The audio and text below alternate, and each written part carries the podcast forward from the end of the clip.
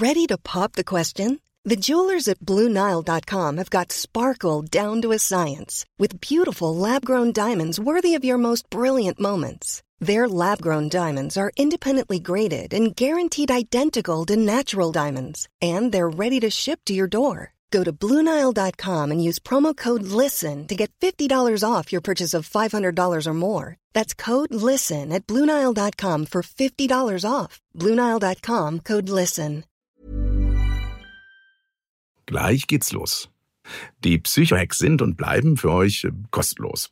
Auch dank unserer Sponsoren. Und diese Folge heute wird euch präsentiert von Notion. Was ist das? Notion ist ein Tool, das grundlegend ändern kann, wie ihr arbeitet, wie ihr euch organisiert.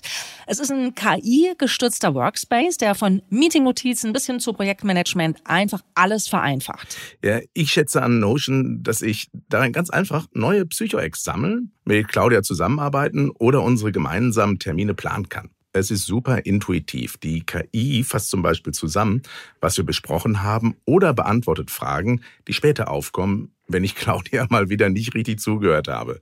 Notion hilft und inspiriert. Notion ist ein Ort, an dem jedes Team schreiben, planen, organisieren und die Freude am Spielen wiederentdecken kann. Probier Notion einfach kostenlos aus. Geh dazu auf notion.com slash psychohacks. Alles kleingeschrieben notion.com slash psychohex. Beginne deine Ideen in die Tat umzusetzen. Durch die Verwendung unseres Links unterstützt du zusätzlich unsere Show.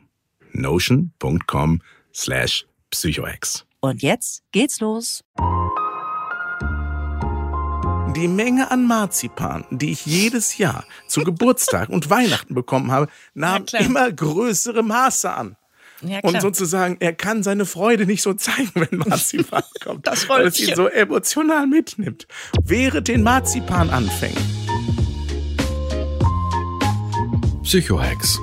Leichter durchs Leben. Mit Claudia Konrad und Rolf Schmiel. Herzlich willkommen zu einer neuen Folge Psychohex. Rolf und ich freuen uns, dass ihr uns ein bisschen von eurer Zeit leiht. Gerade aktuell ist sie knapp bemessen, das wissen wir, so Richtung Weihnachten, Feiertage und so. Gell, Rolf, da sind wir sehr dankbar.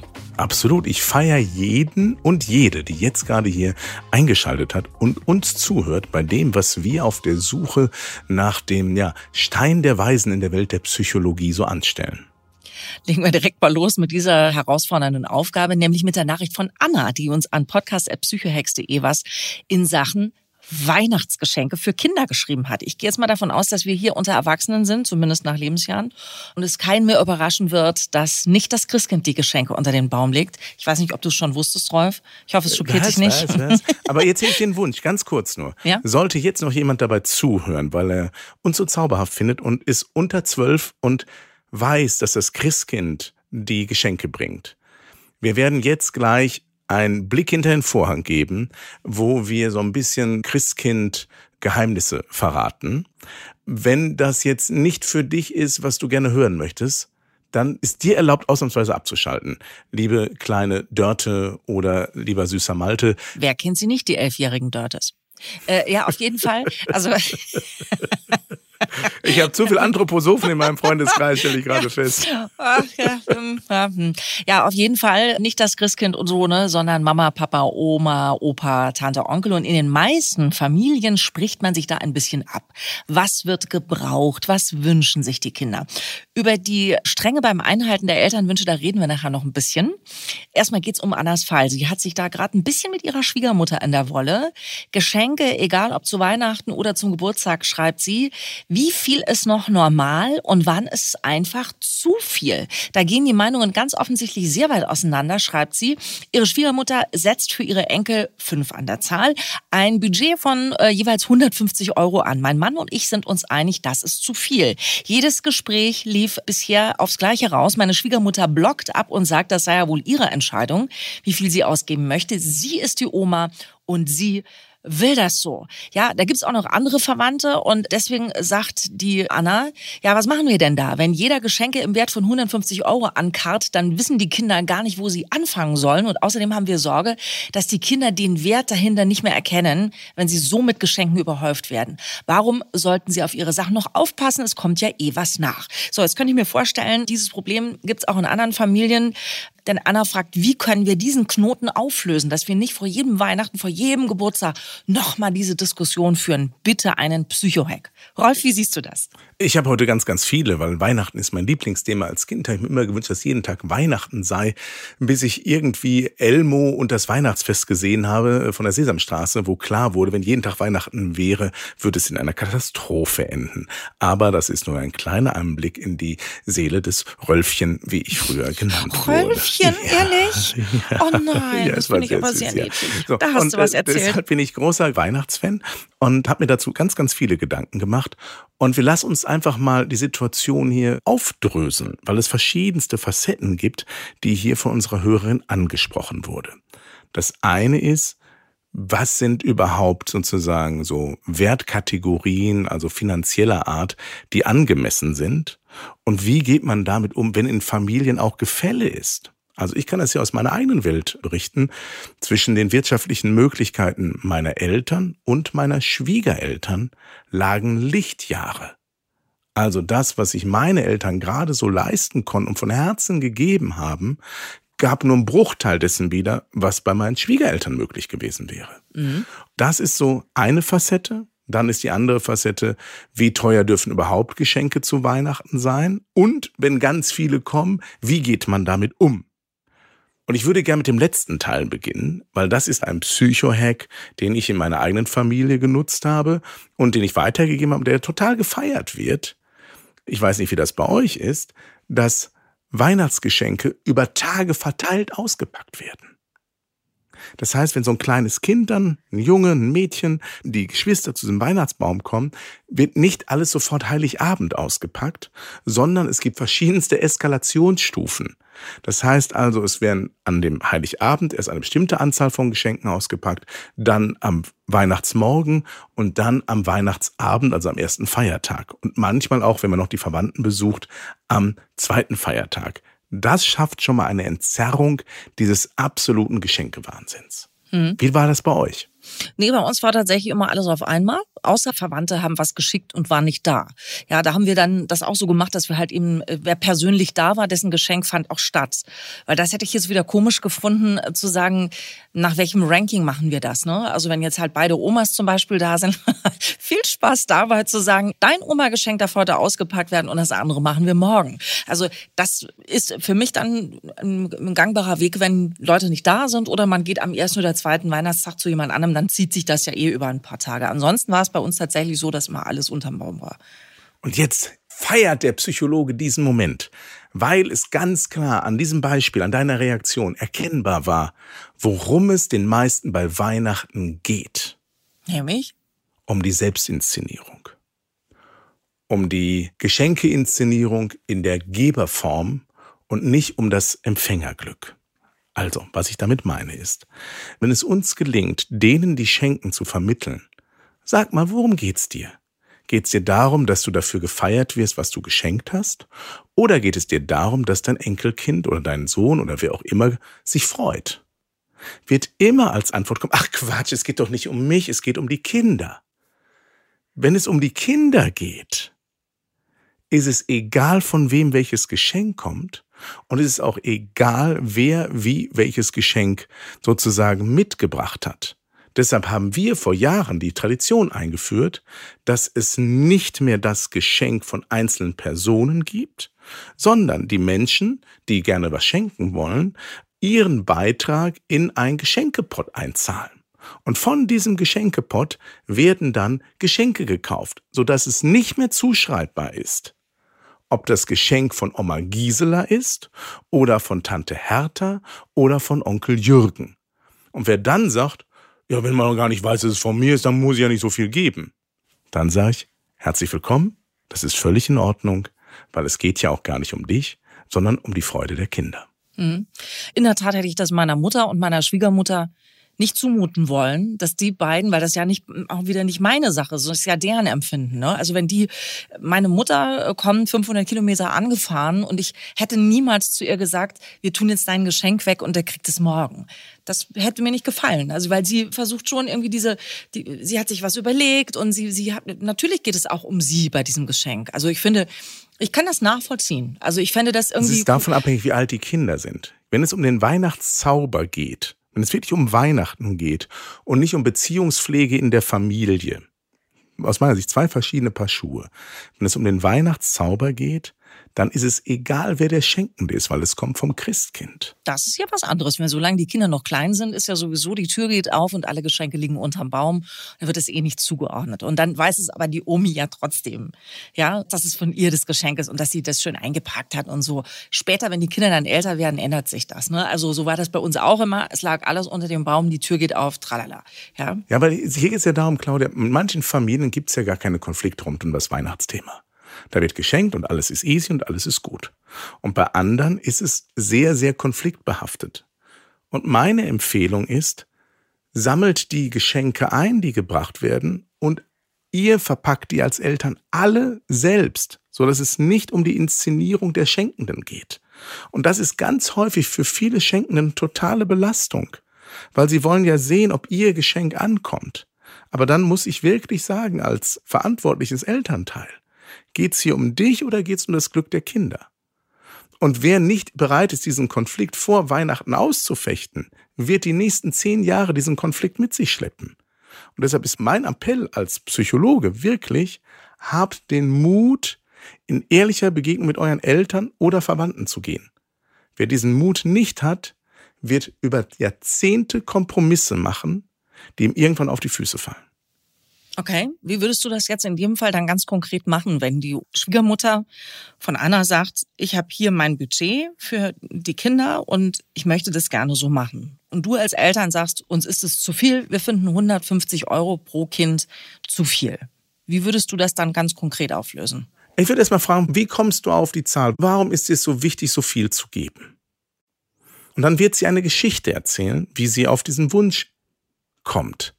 In der meisten Situation wird sie die Geschichte nicht erzählen, weil sie das Gefühl hat, dass sie mit ihrem Wunsch schenken zu wollen schon abgelehnt wird. Die große Herausforderung ist, aus meiner Sicht, gibt es auch ansonsten Konflikte zwischen Schwiegertochter und Schwiegermutter, der in diesem Geschenkethema eskaliert? Oder aber sind die in allen anderen Bereichen total easy? Ich wette meinen entzückenden kleinen Popo da drauf, dass die auch sonst keinen entspannten Lauf haben. Und hier an diesem Beispiel wieder mal eine Konfliktstruktur sichtbar wird. Okay, also du plädierst für den Geschenketopf, wenn ich das äh, genau. zusammenfasse. Ja, okay. Ein sozialistisches Konzept, würde man fast sagen. Das heißt, jeder gibt so viel, wie er möchte, wie er kann. Mhm. Und aus diesem Topf werden die Wünsche der Kinder, die auf dem Wunschzettel stehen, erfüllt. Die, die wenig geben, sind total happy. Und die, die viel geben, die gerne geben, weil es ihnen wichtig ist, dass die Kinder wertige Dinge bekommen. Also mein Schwiegervater hat immer total gerne Dinge aus Holz geschenkt. So. Dem waren immer wichtig, dass es wertige Geschenke waren. Auch wenn es vielleicht meinem Sohn jetzt als Klein nicht so aufgefallen ist. Aber dem war es wichtig. Und das hätten sich meine Eltern nie leisten können. Aber aus dem gemeinsamen Topf wurde, die Großeltern haben geschenkt. Hm. Und dann war das gut. Also ich kann nur aus eigener Erfahrung mit ja auch schon großen Kindern sagen, also wir haben auch ein großes Gefälle gehabt, was finanziell leistbar war zwischen meiner Mutter und meiner Schwiegermutter. Meine Kinder wissen das. Das hat überhaupt keine Rolle gespielt für die. Also das musste man auch jetzt nicht nivellieren und gleich machen. Die sehen ja, wie Leute leben wenn die Kinder größer werden. Ne? Also was ist da für ein Wohnverhältnis? Was kann sich die Oma, was kann sich die Omi leisten? Und das war nie ein Thema. Also unsere Kinder hätten jetzt zum Beispiel niemals das Gleiche verlangt sage ich jetzt mal. Ich meine, für mich ist auch immer ein Wunschzettel ist kein Bestellschein, sondern ein Wunschzettel. Ne? Da geht's ja schon mal los. Deswegen finde ich auch immer so, also Wunschzettel vergeben und dann mit Spannung abwarten, was kommt man davon und so. Aber ich finde, ich tue mich bisschen schwer mit diesem Gleichmachungsgedanken, weil ich finde, Kinder sollen durchaus doch sehen können, dass ihr Umfeld zu Dingen in der Lage ist. Ich glaube, die große Herausforderung, die wir haben, also wir beide gerade kommunikativ, ist die Definition von Kindern. Also es ist halt ein Unterschied, ob wir gerade für, über Geschenke für 16 bis 26-Jährige reden oder aber über Geschenke für drei bis zwölfjährige. Das sind einfach völlig unterschiedliche Geschenkwelten und auch völlig unterschiedliche Weihnachtswelten. Hundertprozentig. Ich würde sogar die, die Gruppe von drei bis zwölf finde ich sogar schon fast zu groß. Also ich finde, was Anna schreibt, um nochmal bei ihr zu bleiben, also da sind die Kinder, glaube ich, so um die fünf rum. Ne? Also wenn ich das so verstanden habe, wie den Raum, den sie beschreibt, so um die Fünfjährigen. Aber bleiben wir doch einfach jetzt mal bei dem, was du gesagt hast. Also eine Idee für Anna ist dieser Topf. Also der Schwiegermutter vorzuschlagen, wir machen das anders, wir schmeißen alles zusammen und dann teilen wir das über ein paar Tage auf. Das wäre wär Punkt eins, weil dann das auch mit meiner Frage zusammenhängt. Du bist schon der Meinung, dass die Eltern auch immer die Deutungshoheit haben sollen, was bekommen diese Kinder geschenkt, auch in welcher Höhensumme. Ja, wer denn sonst? Natürlich. Also was mich ein bisschen aufregt innerlich. Damit widersprichst du der Oma, das will ich nur sagen. Das kann, immer, ich kann ja dann immer der Oma. Großeltern sind übergriffig. Okay. Ganz häufig versuchen Großeltern ihre Versäumnisse bei den eigenen Kindern durch mehr Aufwand bei den Enkelkindern auszugleichen. Was mich total wundert ist, wo ist der Sohn der Schwiegermutter? Also wo ist der Mann von unserer Hörerin?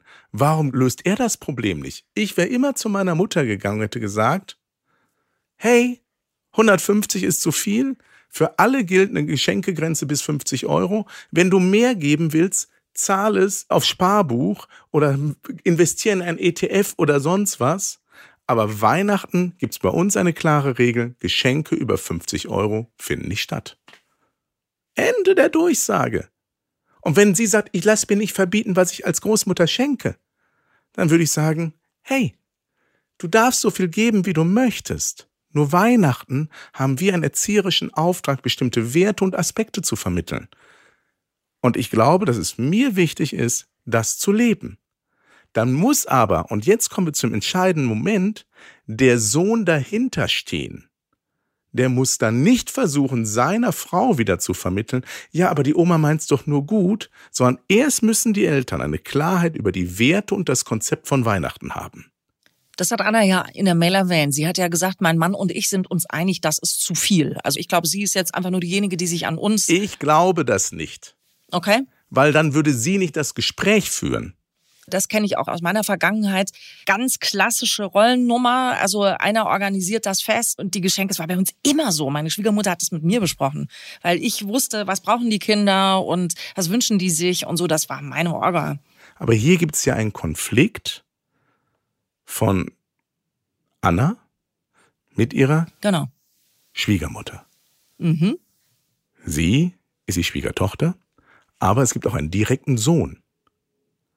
Wenn meine Partnerin oder Frau ein Problem hat, dann versuche ich erstmal das Problem zu verstehen, zu sagen, wir sind gleicher Meinung.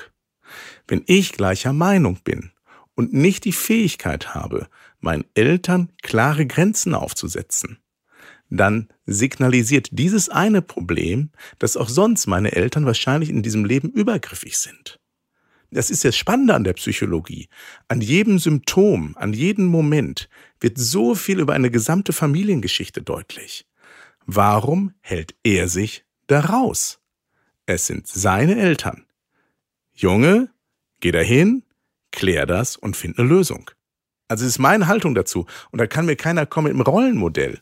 Sie sagt nicht, dass er sich raushält. Sie hat geschrieben, ja, sie sagt wir sind das. uns darüber einig, da würde ich jetzt aber nichts reininterpretieren wollen. Sie hat zu keinem Zeitpunkt geschrieben, dass sie äh, sich alleine gelassen fühlt mit dem Thema. Also da wäre ich jetzt äh, nur einfach vorsichtig, äh, Dinge in den Mund zu legen. Ne?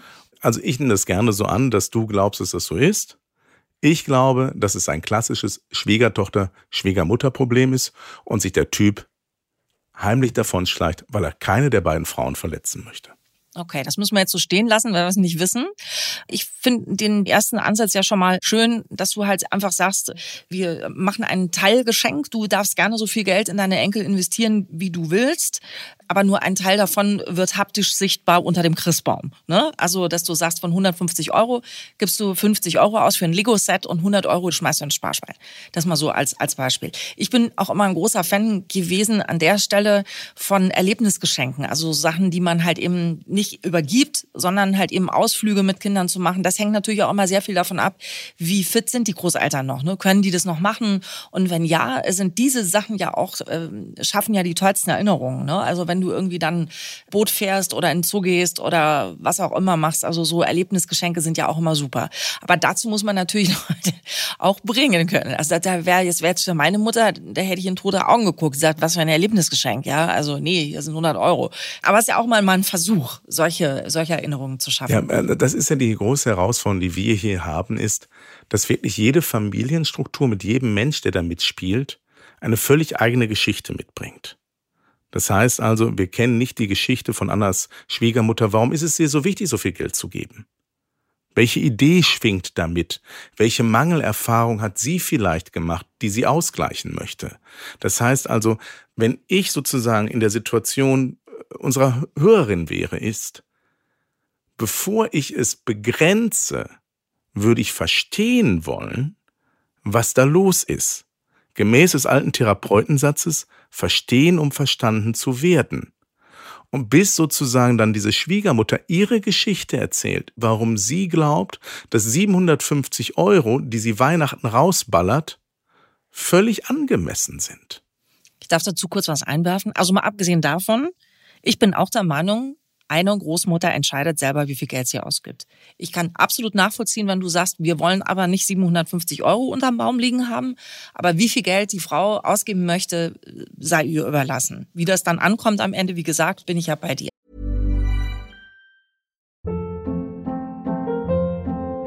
Hold up. What was that? Boring. No flavor. That was as bad as those leftovers you ate all week. Kiki Palmer here, and it's time to say hello to something fresh and guilt-free. Hello Fresh. Jazz up dinner with pecan-crusted chicken or garlic butter shrimp scampi. Now that's music to my mouth. Hello Fresh. Let's get this dinner party started. Discover all the delicious possibilities at hellofresh.com. Gleich geht's los. Die Psychohacks sind und bleiben für euch kostenlos. Auch dank unserer Sponsoren. Und diese Folge heute wird euch präsentiert von Notion. Was ist das? Notion ist ein Tool, das grundlegend ändern kann, wie ihr arbeitet, wie ihr euch organisiert.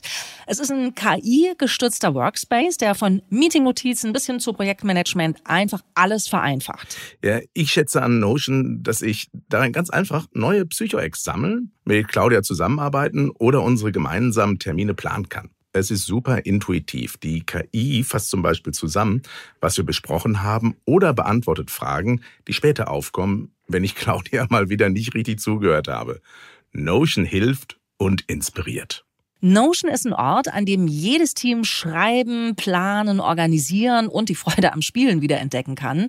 Probier Notion einfach kostenlos aus. Geh dazu auf notion.com slash psychohacks. Alles kleingeschrieben notion.com slash psychohex. Beginne deine Ideen in die Tat umzusetzen. Durch die Verwendung unseres Links unterstützt du zusätzlich unsere Show. notion.com slash psychohex. Und jetzt geht's los. Aber weil du gesagt hast, vielleicht steckt noch eine andere Geschichte dahinter, will ich kurz was mitgeben, was Anna noch geschrieben hat. Vielleicht ist das was, wo du sagst, ist mit einem Thema. Kurz vor der Geburt unserer Tochter, erstes Kind, erstes Enkelkind, schreibt Anna, ist mein Schwiegervater verstorben. Das war vor fünf Jahren. Damals haben wir das noch so hingenommen und nicht angefangen zu diskutieren. Wir waren der Meinung, sie braucht das jetzt zur Vorfreude und Ablenkung. Aber inzwischen stört es uns immer mehr.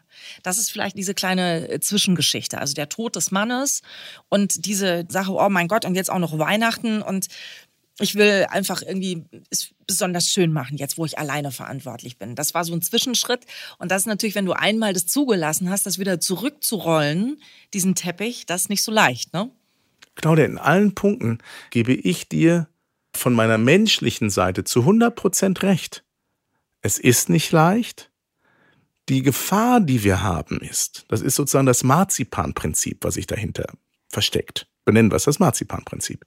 Das Marzipanprinzip, was sich dahinter versteckt, ist, dass sich Dinge automatisieren, verfestigen und zu einer ewig gültigen Regel werden. Warum heißt das so? Das Marzipanprinzip heißt, ich hatte eine Tante, die mir irgendwann mal zu Weihnachten Marzipan geschenkt hat. Ich habe es nicht gemocht und man hat es mir angesehen. Daraufhin hat meine Mutter ihr erklärt, der Tante Christel, nein, der Rolf liebt Marzipan. Das war ganz was anderes. Der irgendwas hat sie erzählt, um ihr klarzumachen, wie sehr ich Marzipan liebe. Daraufhin war Tante Christel total beruhigt, dass ich Marzipan super finde. Die Menge an Marzipan, die ich jedes Jahr zu Geburtstag und Weihnachten bekommen habe, nahm immer größere Maße an. Ja, und sozusagen, er kann seine Freude nicht so zeigen, wenn Marzipan kommt. das weil es ihn so emotional mitnimmt. Während den Marzipananfängen, wenn Dinge beginnen, reißen sie nach hinten ein. So, bis ich dann irgendwann gesagt habe, Tante Christel, ich mag kein Marzipan. Dann hatten aber plötzlich diese beiden Frauen einen riesigen Disput, weil sie gedacht hat, sie macht mir über Jahre totale Freude, meine Mutter ihr aber nicht die Laune verderben wollte und plötzlich ein ganz Riesenfass aufging. Deshalb mein Impuls. Noch sind die Kinder fünf. Im Schnitt, wenn ich das richtig verstanden habe. Also relativ mhm, klein. Also das älteste genau, kind das älteste. Mhm. Wenn du in ganz vielen Lebensphasen nicht die Bereitschaft hast, klare Grenzen zu setzen, verselbstständigt sich dieser Prozess.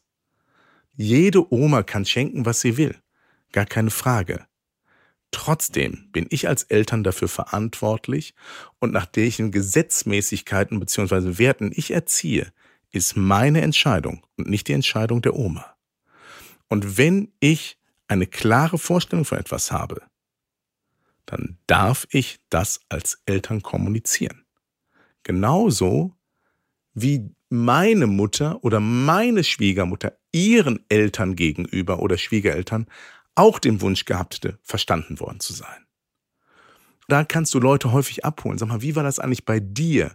Es sei denn, man hat so verlogene Menschen, die sagen, bei uns war immer alles super. Da weiß ich sowieso, da wird alles verdrängt. Aber einfach zu verstehen, wenn man jetzt nicht anfängt, den Mut zu haben, nachdem jetzt der Partner, auch von der Ehemann fünf Jahre tot ist, hinzugucken, zu sagen, hey, lass uns mal darüber reden, was da los ist. Und einfach auch sich die Zeit vielleicht auch für die Schwiegermutter nehmen, die in dieser Einsamkeit ist und sich über dieses Geschenk Aufmerksamkeit kaufen möchte. Dann tatsächlich zu gucken, warum möchtest du so viel schenken? Was ist dir wichtig? Und dass er dann sagt, ich sehe meine Enkelkinder nie und wenn ich sie sehe, will ich sie glücklich sehen. Und dann klar zu machen, vielleicht will die einfach nur häufiger die Enkel sehen oder was auch immer die Story behind the Story ist. Und das ist das, was mir bei vielen Dingen zu kurz kommt, dass wir das wahre Bedürfnis eines eigenwilligen Verhaltens gar nicht erst verstehen wollen.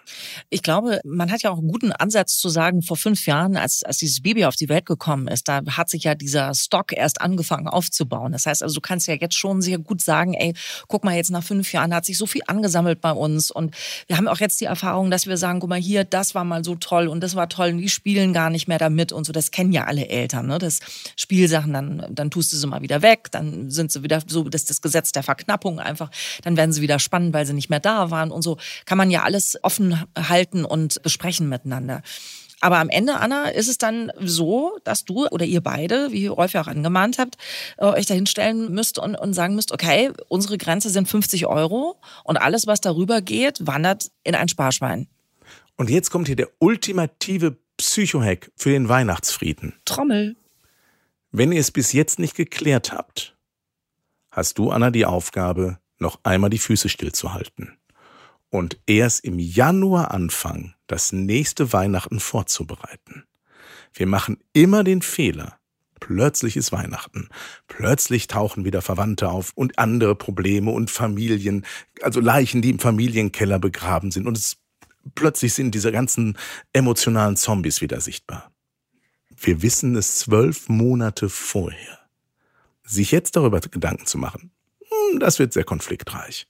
Aber wenn du dich im Januar tatsächlich hinsetzt und mit deiner Schwiegermutter bestimmte Dinge sprichst, dann hast du einen gesunden Vorlauf, der nicht sozusagen diesen Maximum an Emotionalität mit sich bringt, sondern im Januar über Weihnachten sprechen und die Wünsche, die damit verbunden sind, führt meistens zu deutlich besseren Ergebnissen, als wenn wir uns erst am 12. Dezember dazu treffen.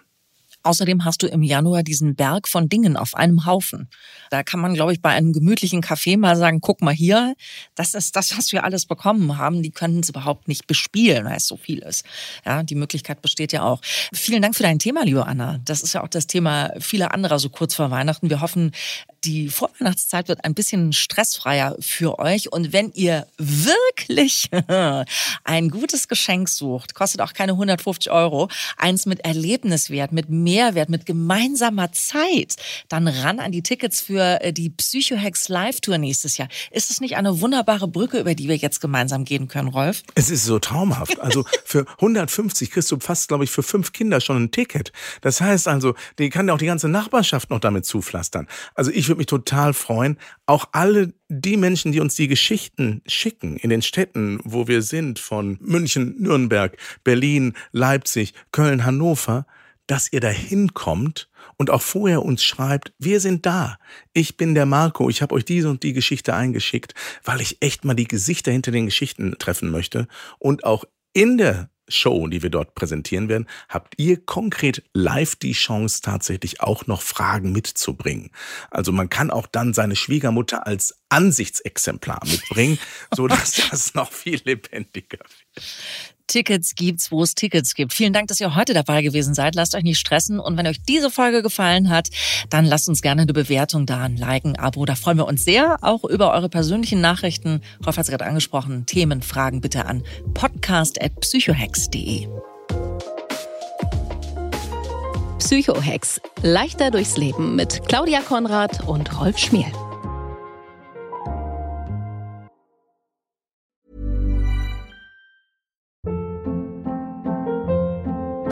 Hold up. What was that? Boring. No flavor. That was as bad as those leftovers you ate all week. Kiki Palmer here, and it's time to say hello to something fresh and guilt-free. Hello Fresh. Jazz up dinner with pecan-crusted chicken or garlic butter shrimp scampi. Now that's music to my mouth. Hello Fresh. Let's get this dinner party started. Discover all the delicious possibilities at hellofresh.com.